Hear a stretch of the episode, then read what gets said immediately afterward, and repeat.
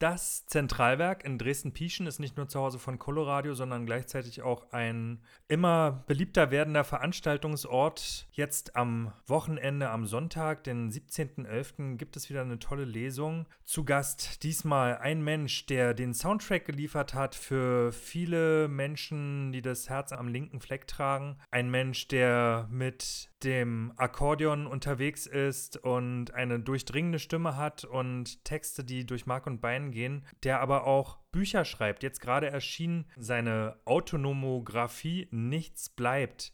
Hallo und herzlich willkommen am Telefon Jock Quetschenpower. Ja, schönen guten Tag. Was erwartet uns da am Sonntag? Ja, ich äh, komme mit meinem Buch angereist. Ich habe das äh, vom halben Jahr ist es äh, erst erstmalig veröffentlicht worden.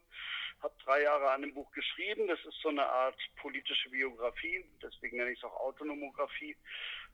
Und äh, ja, es ist eine Lesung, die ich äh, ein bisschen bestückt habe mit musikalischen Einspielern und ja, und kleinen, kleinen musikalischen Noten am Rande. Wie alt bist du jetzt? Ich bin, werde in Kürze 57 dann ist es doch eigentlich maximal eine Zwischenbiografie, oder? Ja, das wissen wir ja nicht. Also so, es ist, äh, es, die Frage begegnet mir tatsächlich oft, also warum ich denn in so jungen Jahren schon meine Geschichte oder einen Teil meiner Geschichte aufschreibe. Aber tatsächlich müssen wir ja nur mal an den Club der 27er denken mit Jimi Hendrix, Janis Joplin oder Kurt Cobain die äh, wären gut beraten gewesen, mit 25 ihr Leben aufzuschreiben. Oder schau dir jemanden, den sehr geschätzten, von mir sehr geschätzten Gerhard Gundermann an, der ist mal gerade 43 geworden. Ich fand es jetzt mit Mitte 50 irgendwie äh, jetzt nicht zu früh, ehrlich gesagt. Wie geht man sowas an, eine eigene Biografie zu schreiben? Ich wusste gar nicht, wo ich loslegen soll. Ich bin chronologisch vorgegangen, habe tatsächlich versucht, mich an, an meine Kindheit zu erinnern, an meine Jugend bin da auf ganz viel Geschichten gestoßen, wo ich mit Autoritäten Probleme hatte und habe dann auch ein bisschen herleiten können, warum sich das wie fortgesetzt hat. Bin dann in der Friedensbewegung gelandet, also und habe daran einen relativ guten Überblick noch, wann ich wo war, weil ich dann auch vor 35 Jahren angefangen habe, Musik zu machen und aufzutreten. Also einerseits sind es sind es die die Orte, wo ich musikalisch schon war, andererseits sind es die Orte, wo ich politisch war und wo dann auch große Events waren, keine Ahnung, irgendwie Castor-Transporte im Wendland oder die erste Demo gegen Atomkraftwerke Ende der 70er bei mir um die Ecke so oder, oder der IWF 1988, da hast du dann so Marker und an denen habe ich mich lang gehandelt. Wenn man ein Buch schreibt oder ein Lied schreibt, hat man ja auch immer irgendwie so Menschen vor Augen, für die man das macht. Wie war das bei dir? Wen hattest du vor Augen? Ich habe vor Augen äh, die Szene, in der ich mich weitestgehend bewegt habe, die sich auch verändert hat, so, aber im weitesten Sinne ist das eine emanzipatorische, linke, undogmatische, sagen wir ruhig noch anarchische Szene, also aber auch eine sehr politische und radikale Szene. Ich, dafür mache ich auch Werbung, also weil ich bin nicht raus aus der aus der ganzen Geschichte. Ich, es hat sich sicherlich irgendwie verändert von von dem, wo ich genau stehe jetzt aber ich möchte tatsächlich auch Werbung machen für eine außerparlamentarische Linke, die sich bemüht, an den Verhältnissen zu rütteln oder selbige zum Tanzen zu bringen. Werfen wir mal einen Blick in dein Buch. Was sind so die Passagen in deinem Buch, die dich selbst am meisten bewegen und berühren? Äh, ganz ehrlich waren das noch bis vor kurzem eigentlich die Konflikte, die ich in das Buch mit reingeschrieben habe. Da gibt es auch einen sehr, sehr konkreten, der sich in Dresden abgespielt hat, aber da will ich jetzt hier am, am, beim Interview nicht mehr zu sagen, da werde ich dann bei der Lesung tatsächlich auch was zu sagen. Das sind Dinge, wo ich natürlich auch szeneintern äh, die ein oder andere Enttäuschung erlebt habe oder oder wahlweise auch ähm, mal irgendwie ein paar Dinger vor die Birne gekriegt habe. Und ähm, das sind die emotional berührendsten Sachen für mich so, aber nach draußen gibt es natürlich auch eine Menge zu erzählen, wo du irgendwie rumgerannt bist und äh, Aktionen gemacht hast, auch Demonstrationen dich bewegt hast und wo du auch den einen oder anderen kleinen Erfolg hattest. Also. Sicher konnten ja Freundinnen und Freunde von dir das Buch schon vorab lesen, bevor es jetzt im Ventilverlag erschienen ist. Hast du da schon Feedback bekommen? Ja, es haben ja jetzt mittlerweile schon, es war ja jetzt schon ein halbes Jahr Zeit, das Buch zu lesen. Es ist ja ein halbes Jahr draußen.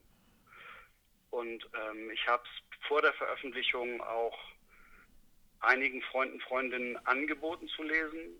Sagen wir mal so eine Handvoll davon, also fünf bis zehn, haben das wahrgenommen und das Manuskript gelesen, auch im Hinblick darauf, dass ich ja auch quasi mein Umfeld beschreibe und teilweise auch mit Klarnamen und so weiter. Und äh, ja, da gab, das war auch nicht konfliktfrei. Teilweise ist, ähm, habe ich Sachen korrigiert, weil sich, weil, wenn, wenn sich zwei Menschen erinnern, dann, dann äh, wird es immer ein bisschen in Anführungsstrichen wahrer. Aber es sind daran jetzt keine Freundschaften zerbröselt. Nee, aber das Buch fängt damit an, ähm, dass, dass wir gut daran tun, uns dann auch nochmal hinzusetzen, auch wenn es ein bisschen wehtut oder ähm, anstrengend ist. Das Buch hat genauso eine Einleitung, wo ich mit einem guten Freund am Küchentisch sitze und wir einen alten Konflikt rausholen, der hinten im Buch nochmal beschrieben wird, äh, wo wir kurz vor knapp waren, dass uns die Beziehung einfach einen, einen Bach runterrauscht. Aber es ist nicht passiert, ganz im Gegenteil. Ich habe mit einigen Leuten jetzt äh, deutlich, äh, eine deutlich festere Verbindung als vorher. Ist dieses Buch vielleicht auch ein bisschen subjektives Spiegelbild der Linken der letzten Jahrzehnte hier in Deutschland und in Berlin? Ja, natürlich, auf jeden Fall. Das, kann es auch nur sein. Also auch wenn ich mir, wenn ich mir natürlich andere Meinungen und Stimmungen dazugeholt habe und die auch beschrieben habe, so ist das natürlich extrem subjektiv gefärbt. Weil ich habe mich ja auch nur in einem bestimmten Spektrum bewegt. Ne? Also auch wenn das dann über, über sagen wir, vier, fünf Jahrzehnte ist es dann, äh, riechst du schon an vielen Punkten mal rein, aber vieles bleibt ja auch verborgen. Und natürlich kann ich nur von dem reden, was ich selber erlebt habe.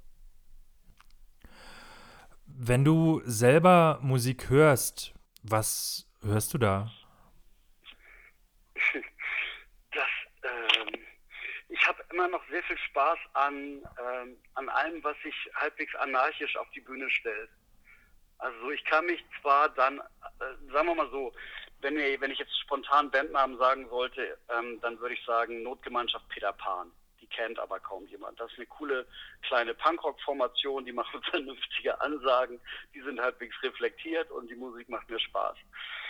Ähm, es ist natürlich auch so, dass ich mich an den Größen der Szene freue, wobei ich das immer sehr, sehr kritisch und skeptisch äh, begleite auch. Also nimm dir einen Namen wie Feine Sahne Fischfilet, das sind so richtig ich sage einfach mal, das sind gute Jungs so, aber die haben natürlich jetzt das ein oder andere Problemchen auch mit dieser Mainstream-Öffentlichkeit und auch mit dem, wie sie da im Fokus stehen und wie sich dann auch Monchi als Sänger da teilweise präsentiert, wo du, wo alle ihre Geschichte zu erzählen oder so, wo ich jetzt nicht drüber drüber lästern oder herziehen will. Ich begleite das auch mit Respekt so, weil es sich sehr antifaschistisch verortet aber es ist eigentlich nicht das, was mich im Kern total begeistert. Das sind immer noch die kleinen, unbekannten Bands, die, die mal irgendwie vor 50 Leuten rocken oder so und die ich dann zufällig entdecke.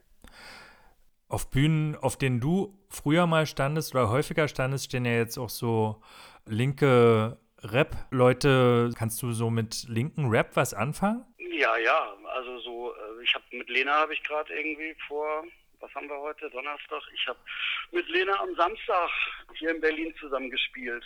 Ähm, wir kennen uns und äh, ja, wir mögen und schätzen uns auch. Und ich habe mittlerweile selber in meinem, in meinem Soloprogramm so ein paar äh, Sachen, die, die ich mit einem Playback, mit ein paar Beats begleite, wo ich einfach dann auch nicht mehr Quetsche spiele, sondern auch Rap, wenn man das so nennen möchte oder so. Ich kann da sehr viel mit anfangen, wenn es gut gemacht ist und wenn es inhaltlich passt. Suki ist dann natürlich auch wieder eine Liga höher oder so. Ne? Da halte ich es dann tatsächlich auch wieder mit jemandem wie Lena, weil ja, die ist sehr, sehr bodenständig und so. Und das ist so ein bisschen dann auch das, was, ja, so meine Liga auch, mit, mit einem anderen Genre halt. Was möchtest du deinen Leserinnen und Lesern und den Gästen der Lesung am Sonntag mit auf den Weg geben? Erstmal am liebsten mal vorbeikommen. Ich weiß nicht, wie gut besucht das äh, internationalistische Zentrum ist, wo ich da lese. Ich kenne das selber auch noch nicht. Ähm, ja, ich freue mich über jeden und jede, die kommt und äh, ich glaube, dass der Abend halbwegs unterhaltsam wird. Er ist aber auch streckenweise sicherlich, hat er seine Tiefen und seine, ja, auch seine nachdenklichen Momente. Das ist, glaube ich, eine Mischung aus allem und wer da Bock drauf hat, soll nicht vom Fernseher hängen bleiben und das Grand Slam of Darts Finale gucken, wie ich das normalerweise getan hätte, sondern zur Lesung kommen. Ja. Ich sprach mit Jock Quetschenpower direkt aus seinem Taxi, in seinem Taxi. Am Sonntag, den 17.11. um 19 Uhr, ist er im Zentralwerk im Coloradio Seminarraum, eine Veranstaltung des Internationalistischen Zentrums. Die Lesung unter dem Motto Nichts bleibt, die Quetschenpower Autonomographie. Das Buch erschien im Ventilverlag. Danke für das Gespräch und viel Erfolg. Sehr gerne. Dann bis dann.